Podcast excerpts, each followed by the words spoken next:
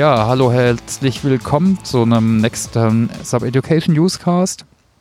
Ich bin heute auf einem Event in München, der LD Pro, äh, die das erste Mal stattfindet. Hier ein Event für Personalentwickler und freue mich, den Simons zweite Mal jetzt hier schon dabei zu haben. Ich muss mich mal kurz rumdrehen, damit die Windgeräusche nicht so stark werden. Ja, Simon, vielleicht sagst du noch mal ganz kurz was zu dir. Und äh, ja, wir wollen heute über Lernframeworks reden, Lernansätze, aber eher auf einer strategischen Ebene. Aber vielleicht stellst du dich noch mal ganz, vor, äh, ganz kurz vor, bitte, für die, die dich noch nicht kennen. Genau, Simon Dückert. Für die, die die ausführliche Version haben wollen, die können ja dann die andere Episode äh, vom Sub Education Podcast hören. Äh, mein Hintergrund ist der, dass ich eigentlich ein Elektroingenieur bin, also mit dem Thema Lernen ursprünglich nichts zu tun hatte, aber dann Ende der 90er Jahre in das Thema Wissensmanagement eingetaucht bin. Ähm, sozusagen, wie kann ich mit Wissen in Organisationen umgehen? Da gibt es dann auch so drei Ebenen. Wie mache ich das auf Gesamtunternehmensebene, wie mache ich es auf Teamebene und wie mache ich es auf individueller Ebene? Äh, damals auch sehr stark IT getrieben, ne, durch den ganzen Dotcom-Boom, durch mhm. Portale und Content-Management-Systeme. Und so bin ich eigentlich zu dem Thema Lernen Organisationen und lebenslanges Lernen dann gekommen. Okay, danke. Ja, wir haben gerade auf dem Herweg mal darüber diskutiert, über was wir reden wollen. Ein Thema, was uns, was dich stark beschäftigt, mich jetzt auch ein bisschen, sind so Rahmenwerke. Also viele reden über neue Ansätze, die dann schon sehr operativ sind, sehr bekannt oder ja, beliebt ist sicher, sind so Sachen wie Working Out Loud, jetzt wird oft diskutiert. Äh, aber die Frage ist natürlich auch, ne, wie bringe ich sowas in so ein mehr strategisches Rahmenwerk? Sollen wir uns darüber zuerst mal unterhalten? Du hast auch eins entwickelt, fände ich spannend, wenn wir dann auch noch über das äh, LernOS-Framework reden. Ja, also wenn ich drüber nachdenke, mir fällt natürlich sofort Peter Senge ein, die fünf Disziplinen eigentlich ganz allgemein einfaches Rahmenwerk, auch mit einem tollen Buch, was so systemisches Denken propagiert. Ähm, und ich denke, was von vielen Managern auch sicher auch gelesen worden ist, jetzt nicht nur von der Learning Community, was sicher da, dadurch das Thema vorangetrieben hat. Fallen dir noch weitere ein? Ja, mir fallen noch ein paar ein. Vielleicht vorneweg dass wir uns erstmal darauf einigen, welche Begrifflichkeiten so, wir genau. verwenden. Ne? Äh, ich habe irgendwie beobachtet, nachdem die Disziplin Wissensmanagement so ein bisschen reifer war, hast du ganz viel so Vorträge und Bücher gehabt, die wie so Werkzeugkisten sich angefühlt haben. Also da waren dann irgendwie Methodensammlungen und dann waren Toolsammlungen. Tools waren dann eher so technische Tools. Mhm. Äh, und wenn die Sachen ein bisschen reifer waren, waren dann auch noch so Modelle wie man ja vielleicht, würde ich sagen, Frameworks im Deutschen übersetzen mhm. kann, so Modellrahmenwerk. Ja, und dort hast du im Wesentlichen zwei Typen gehabt. Das eine waren Strukturmodelle, also wo du gesagt hast, was weiß ich, eine lernende Organisation, welche Bestandteile hat die eigentlich?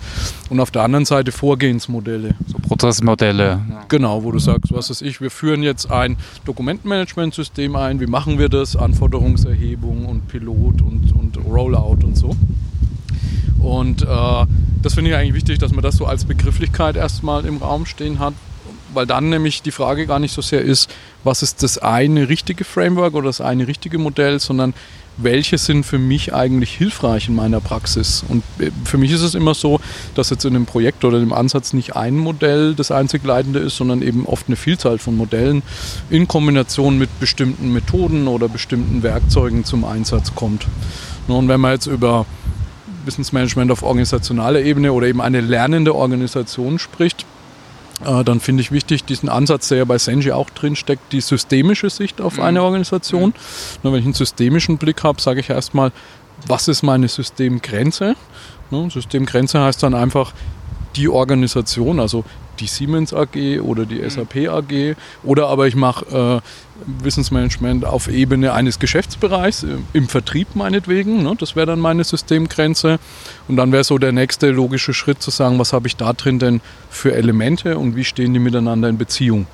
Ne? Wo dann die die alte Sicht, so vielleicht so tayloristische Welt kann man sagen, sagt, dass das ähm, vielleicht maximal komplizierte Systeme sind. Also ich kann alle Elemente bestimmen und auch deren Verhalten. Ne, da kommt so der Wunsch her, so Organisationen kontrollieren und messen und steuern zu können. Genau, nicht du vielleicht alles aufgliedern in die Einzelteile zum Beispiel, genau. beschreiben.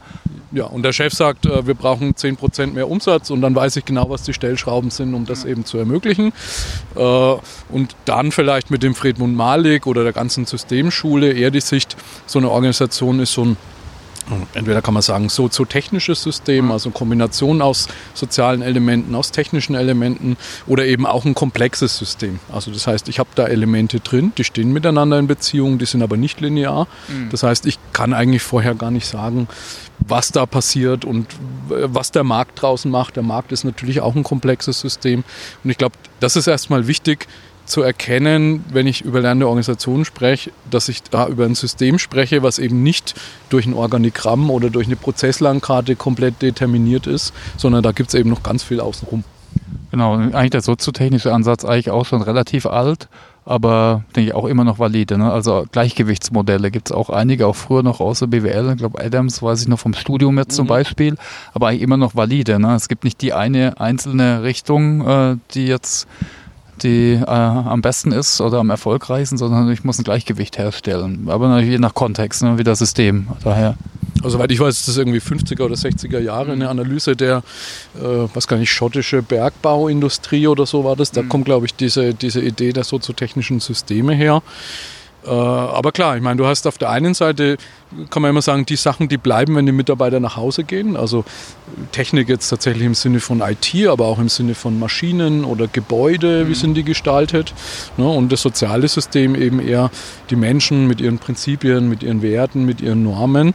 Äh, und sobald Menschen im Spiel sind, hast du immer ein komplexes System. Da kannst du nie sagen, was passiert. Ne? Du kannst natürlich mit gewisser Wahrscheinlichkeit eine Organisation gestalten, die einigermaßen vorhersehbar ist, aber das ist eben nie wie eine Maschine, die du so bis aufs letzte Mühe äh, ausrechnen und vorherbestimmen kannst.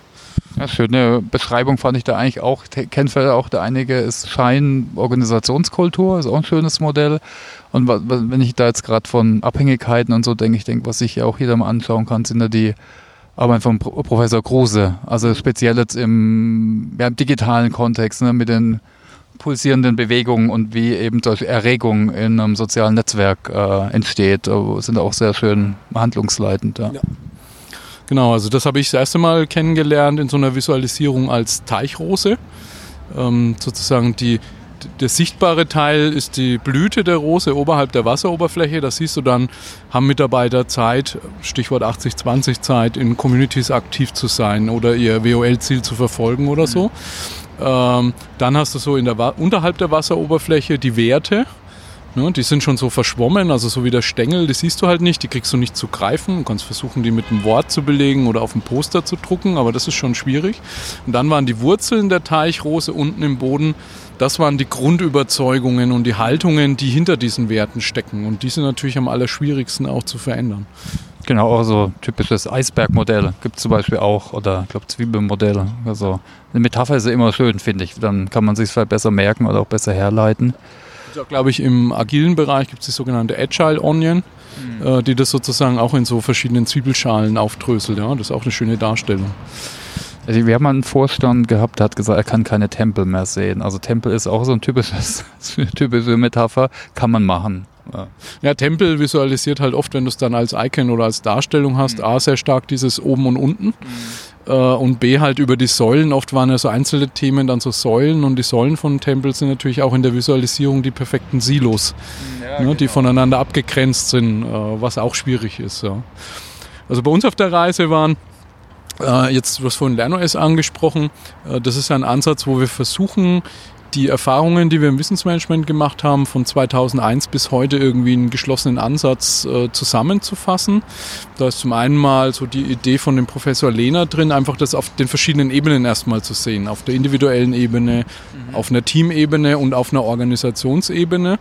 Weil das, glaube ich, schon ich sage mal, es gibt keine lernende Organisation, wo ich nicht auch über das Lernen der einzelnen Mitarbeiter nachdenke. Ne, aber jetzt mir Gedanken zu machen, wie sieht der selbstgesteuerte Lernprozess einer Einzelperson aus, ist, glaube ich, schon was ganz anderes, als zu sagen, wie etabliere ich Lessons-Learn-Prozesse innerhalb von äh, komplexen, wissensintensiven Prozessen.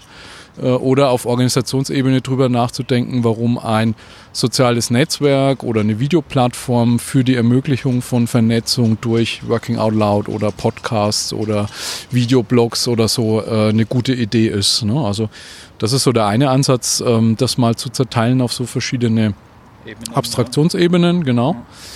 Ja. Äh, und dann waren für mich so organisationsmäßig zwei Modelle ganz wichtig. Das eine Äh, Senshi hast du schon genannt, der ist ja bei Lernende kommt er immer vor. Ähm, mit dem Thema Personal Mastery, wo er schon die individuelle Ebene drinsteckt, mit der Disziplin des Team Learnings, mit der Disziplin der Shared Vision, dass du überhaupt erstmal weißt, wo will ich überhaupt hin, weil danach auch determiniert ist, was muss ich dafür lernen, mit dem Systemdenken, auch der gemeinsamen mentalen Modelle, also wie sehe ich eigentlich die Welt. Ich glaube, das ist gerade in dem, was man so heute VUCA-Welt nennt, ganz wichtig, dass man sich auch darauf einigt, mit welcher Brille schaut man auf die Welt. Weil so diese eine Autorität, die mir die Welt erklärt, die gibt es ja heute zunehmend weniger.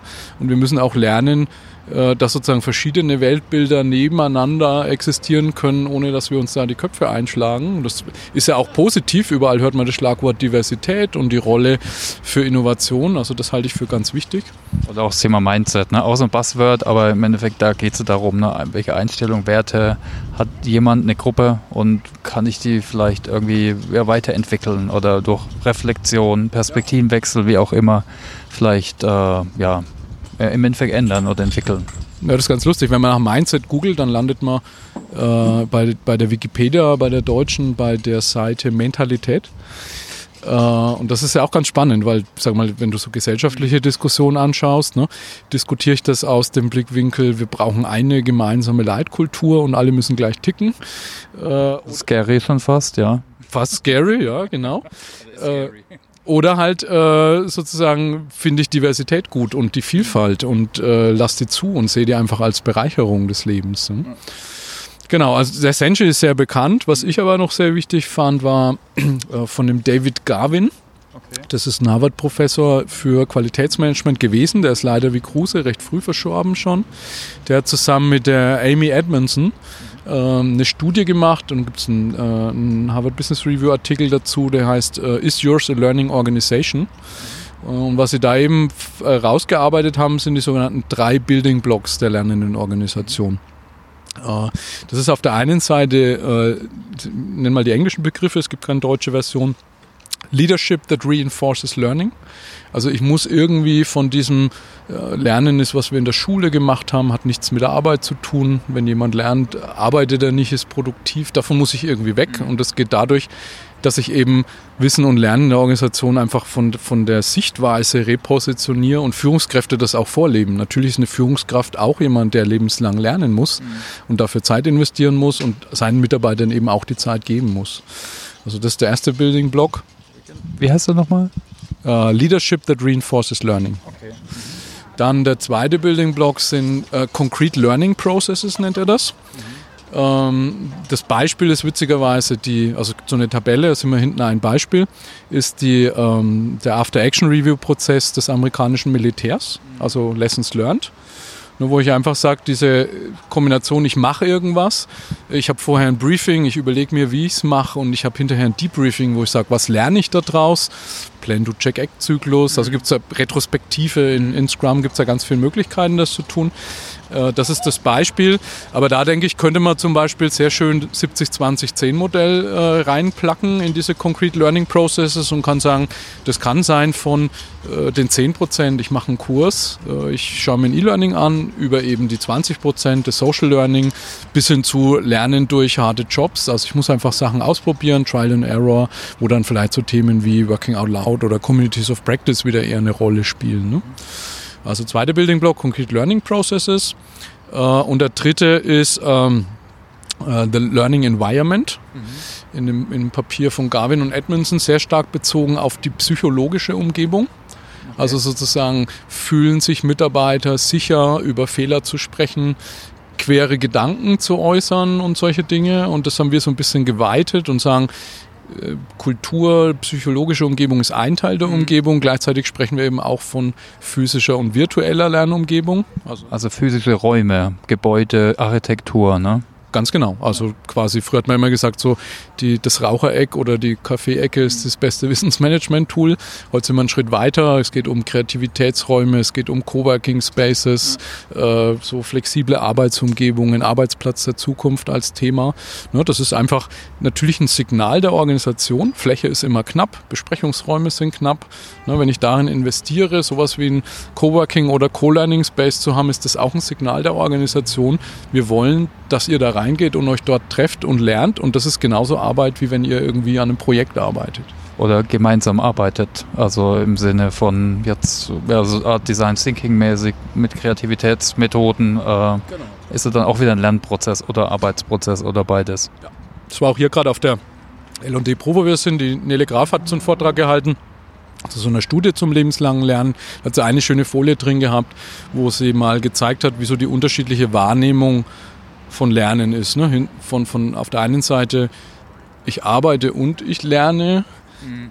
Äh, oder aber ich sehe es noch ganz getrennt. Ne? Das eine ist Arbeiten und das andere ist Lernen. Und die dritte Stufe war so, es verschwimmt komplett ineinander. Ne? Und äh, was weiß ich, das Stand-up, was ich in Scrum mache und wo ich über Barrieren spreche, ist, ist der Punkt, wo ich eben lerne, was gerade in der Zusammenarbeit nicht läuft. Und der Scrum Master greift das auf. Und ich habe nicht mehr dieses, jetzt melde ich mich über einen Weiterbildungskatalog zu einem Kurs an. Ne? Auch das ist Lernen. Also das sind die drei Building Blocks. Ja, bei der, ja, Genau, bei der Learning Environment hat noch mhm. gefehlt physischer und wir nehmen immer das Virtuelle noch dazu, weil das ganze Thema ESN, digitale Lernen, ESN, Wikis, Videoplattformen, mobiles Lernen äh, auch eine ganz, ganz große Rolle spielt und so Conversational Interfaces, Chatbots, äh, Performance Support Systeme, da glaube ich auch in Zukunft noch eine immer größere Rolle spielen werden. Äh, wo siehst du denn jetzt zum Beispiel George, George Siemens sein Modell? Also geht es auch darum, so um Konstruktivismus und Lernen im Netzwerk, also das Lernen jetzt nicht nur isoliert, sondern vor allem ja, im Netz, im, im, durch, Connect, durch, durch, durch Konnektionen, also durch Verbindungen äh, äh, entsteht.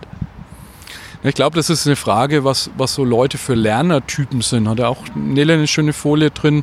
Das hat er irgendwie ein Typ, ist eher so der Nachdenker. Das ist jemand, der, der liest erstmal was und, und muss drüber nachdenken. Der andere ist der Ausprobierer, der will es irgendwie gleich tun. Äh, der andere ist jemand, dem, dem muss es jemand zeigen. Ne? Und aus dem Eck kommt ja auch die ganze Community of Practice Theorie mit dem Etienne Wenger. Ne, die, das erste Buch, was er geschrieben hat zu Communities of Practice, äh, hatte den Untertitel, weiß ich nicht mehr ganz genau, ich glaube es heißt äh, Legitimize Peripheral Learning. Mhm. Also das heißt, legitimiere im Arbeitskontext das, das, Lernen an der Peripherie, wo was passiert, heißt ganz konkret, mhm. äh, ich als Neuling kann irgendwie erstmal zuschauen, wie jemand ein Projekt macht, eine Maschine bedient, um davon zu lernen. Das ist eigentlich nichts anderes, als wir so von so ganz uralten äh, Meister-Lehrlingsprinzip ja. irgendwie haben, ne? wo man sagt, das macht keinen Sinn, äh, dass man den Lehrling direkt äh, auf das Meisterwerk zulässt, sondern der muss eben erstmal sich von den anderen was abschauen. Äh, und ich denke, das ist ganz wichtig, solche Sachen wie eben community-basiertes Lernen, Lernen miteinander zu ermöglichen und da auch verschiedene Kompetenzlevel von Mitarbeitern zusammenzubringen, weil da kann sich, glaube ich, jeder von jedem was abschauen. Ja, ich habe nur gefragt, weil das ist einer von den neueren Ansätzen oder was man manchmal hört, ne? George Siemens Konstruktivismus, Konnekti Konnektivismus eigentlich. Äh, und manch, manche ältere wie Bandura Modelllernen, Selbstwirksamkeit, ne, das sind dann eher wieder einzelne Bausteine, die dann zum Beispiel in den zweiten Building Block äh, reingehören, würde ich äh, so annehmen, oder? Von dem ähm, Ansatz her. Genau. Genau. Ich habe auch den Eindruck in der Praxis, es wird ganz viel sozusagen auf diesen 10 Prozent. Äh, also es wird irgendwie versucht, die 10 Prozent jetzt auch digital zu machen. Mhm. Ne, also eher zu gucken, äh, wie mache ich noch ein Lernvideo, muss das kürzer sein, muss das länger sein, aber um dieses, wie entwickle ich jetzt um so eine Ressource außenrum, eine Community, die sich regelmäßig trifft, die sich austauscht, über Fehler spricht, das kommt dann meist zu kurz. Das ist oft strukturell bedingt. Ne? Fängt an, wenn ich irgendwie so Maßnahmen, Lernmaßnahmen durch den Betriebsrat bringen muss, dann ist schon die Frage, ist das dann auch Lernzeit? Ne? Wenn ich jetzt einen Zweitageskurs mache und, und, und bin dann zehn Tage im Jahr in der Community aktiv, ist das dann äh, sozusagen eine zwölftägige Bildungsmaßnahme, die kriege ich dann nicht freigegeben. Ne? Oder auch so ganz operativ, viele arbeiten mit externen Trainern in der Schulung zusammen. Da sagt er natürlich auch, ja, mach mal die zwei Tage. Und dann kostet es halt nochmal zehn Tage irgendwie Community Support, ne? was dann auch oft nicht funktioniert. Also das sind noch einige Fragen zu lösen, denke ich. Also ein gutes Modell, was mir parallel noch einfällt, ist auch von Bob Mosher. Es ist auch sehr high level, aber der hat das auch noch schön erweitert. Also Five Moments of Need. Hier sagt, es gibt verschiedene Anwendungsfälle für äh, Lernen oder, oder ja, Bedarfsmomente. Also von neues Lernen, aber eben auch anwenden oder Probleme lösen. Also fünf Momente. Äh, und der hat es auch noch schön weiter runtergebrochen. Also auch mit so einer Pyramide, ne, dass eben im Bedarfsfall ich wirklich nur für die Handlung jetzt gerade im Arbeitsprozess eben Interesse habe und jetzt äh, ja, aber dann immer mich noch weiter runterhangeln kann. Jetzt für einen neuen Mitarbeiter die Pyramide vielleicht sogar auf den Kopf erstellen kann. Aber auch nochmal ein schönes Erklärmodell, wie ich so Lernen strukturieren kann. Ja, das ist äh, spannend, weil du sagst, in the moment of need das ist ja auch oft so eine, so eine Idee, ich lerne dann, wenn ich ein Problem habe oder gerade halt irgendeinen Wissensbaustein brauche, um weiterzukommen. Also um ein Tool zu bedienen oder ein Formular ausfüllen zu können. Äh, wir haben, das würde ich jetzt nicht als Lernmodell bezeichnen, äh, bei Adidas äh, in dem Learning Campus Projekt war eine so ganz wichtige Darstellung der sogenannte Knowledge Cycle. Der bestand irgendwie aus, aus drei Bestandteilen. Der eine war das Thema Transfer von bestehendem Wissen. Also da waren so Sachen drin, eben wie, wie Schulungen, wie Vorträge und solche Sachen. Der zweite Teil des Kreises war die Wissensbewahrung, wo einfach die Frage ist, wenn, wenn Mitarbeiter Positionen wechseln, in einen anderen Standort, in ein anderes Land gehen, ne, wie ein Projekt zu Ende ist, die Weltmeisterschaft ist zu Ende, wie kann ich die Erfahrungen sichern. Und was damals ganz wichtig war, war ähm, die Knowledge Creation, also die Innovationen auch mit reinzunehmen. Uh, weil da habe ich ja gar keinen konkreten Anlass. Also es hat, sitzt ja keiner am Arbeitsplatz und sagt, Mensch, jetzt muss ich ein neues Produkt kreieren. Ne, wenn man aber an so eine Universität denkt, hat man natürlich ne, neben der Lehre, wo es darum geht, bestehendes, abgesichertes Wissen zu transferieren, die Forschung, wo ich mit Trial and Error und Hypothesen unterwegs bin. Und ich glaube, ganz viele Wissensarbeiter haben einfach auch so Probleme. Ne? Du sagst, du bist ja eher so ein kleiner Forscher, so ein kleiner Wissenschaftler, ähm, was ich methodisch so auch überhaupt noch keinen Lernansätzen oder Frameworks gesehen habe. Ne? Innovationsmanagement ist neben so Weiterbildung, Training, das sind oft ganz verschiedene Abteilungen, die miteinander was Budget und Termine und so weiter angeht, nichts zu tun haben. Absolut, das kommt ja dann, ne? also eher aus agilen Ansätzen jetzt zum Beispiel. Ne? Dann ist es aber ja kein Lernprozess, dann ist es einfach ein Prozess, um Software zu entwickeln oder jetzt für ein Projekt zu managen oder so. Wir haben jetzt viel geredet über so Modelle, Bestandteile, die zwei Hauptmodelle äh, mit den verschiedenen Ebenen. Vielleicht mal ganz kurz die Frage, äh, also ich weiß, du stellst es auch offen zur Verfügung, aber was ist jetzt so deine Idee, was man damit machen kann und wie man es nutzen kann? Das LernOS meinst du jetzt? Ja. ja. Ja, also die, die Idee ist sozusagen, drei Leitfäden zu entwickeln. Wie kann ich auf persönlicher, auf Teamebene und auf organisationaler Ebene das Lernen fördern? Das ist einfach deswegen, weil wir sagen, wenn ein ein einzelner Mitarbeiter sagt, ich will anfangen, die Organisation macht in die Richtung aber noch gar nichts, dass der Einzelne einfach für sich anfangen kann und für sich selber produktiver werden kann. Äh, die Ebenen sind dann auch gekoppelt, also wenn man sich so eine ideale Organisation vorstellt, sind die zum Beispiel über das Zielmanagementsystem Objective and Key Results gekoppelt, ne, dass ich im Idealfall natürlich die Wissensziele eines Einzelnen aus den Wissenszielen der Organisation und der Teams quasi ableiten können. Da gibt es aber bis heute noch kein einziges Fallbeispiel, wo das so umgesetzt ist äh, muss man auch dazu sagen. Ähm, also das heißt, für diese drei Ebenen wird es jeweils einen Leitfaden geben. Äh, und dann gibt es die sogenannte LernOS Toolbox, ne, wo wir sagen, äh, es gibt bestimmte Dinge, die ich eben entweder als Organisation anbieten muss oder als Einzelner erlernen muss. Und für alle diese Tools und Methoden soll es eben Lernpfade geben, mit denen ich das erlernen kann. Da gibt es auf der einen Seite jetzt eben für die äh, Wissens, äh, Wissensbewahrung, für dieses Expert Debriefing so einen Lernpfad, wie ich diesen Prozess lerne. Und der zweite, den es gibt, ist, passt hier zu unserem Thema, äh, ein, ein Leitfaden fürs Podcasting, wo ich innerhalb... Sehr cool wo ich innerhalb von drei Monaten quasi von ich weiß gar nicht, was ein Podcast ist, hinzu ich habe meinen eigenen Podcast produziert komme. Ja, und es sind jetzt weitere in Vorbereitung zu, wie mache ich Barcamps, zu Community Management, zu äh, Sketchnoting ist ein Lernpfad gerade in Vorbereitung. Also das soll so ein sehr modulares System werden, mit dem du auf der einen Seite wirklich so im Quartalstakt in so Sprints quasi die eigene Lernziele steckst und die umsetzt äh, und entweder völlig frei wie ein Forscher dir äh, eigene Materialien, eigene Inhalte suchst oder eben wenn du sagst, jetzt will ich Podcasting lernen, da hat schon jemand was vorbereitet, dann nimmst du das und wenn es dir taugt, verwendest du das so. Und immer aber äh, auch unter steht alles unter einer offenen Creative Commons Lizenz, damit du, wenn du sagst, naja, Jetzt will ich da mein eigenes Logo drauf haben oder meinen eigenen Workshop mit anbieten oder von den elf Übungen in den Wochen gefallen mir nur neun, zwei hätte ich gerne anders, dass du die quasi für dich einfach anpassen kannst. Und äh, was würdest du jetzt empfehlen? Also einfach mal reingucken oder hast du nochmal eine Systematik, dass ich mich vielleicht zuerst mal einschätze und dann irgendwo anfangen oder einfach reinschauen in das äh, Framework und schauen, was jetzt mal passt und damit anfangen, um einfach zu experimentieren? Also dadurch, dass es sehr jung ist, muss man sagen, ist die Internetpräsenz noch nicht so ganz super selbsterklärend. Ich denke, das Einfachste wird sein, äh, sich den Leitfaden LernOS for You mal zu schnappen äh, und mit dem sozusagen voranzugehen. Wir haben jetzt am 25. Juni das LernOS Camp in München. Bis dahin wollen wir tatsächlich auch die Webseite ein bisschen auf Vordermann bringen, so ein Erklärvideo dazu machen, äh, schauen, dass die deutschen, englischen Quellen von allen Stellen aus gleichermaßen verlinkt sind. Da merkt man einfach noch so ein bisschen den Werkstattcharakter. Ne? Wir sind in Jahr zwei von sechs sechs. Also wir haben gesagt, in den ersten drei Jahren wollen wir so die Grundstruktur glatt ziehen und dann sozusagen in Jahr vier bis sechs das quasi komplett auch äh, verfeinern.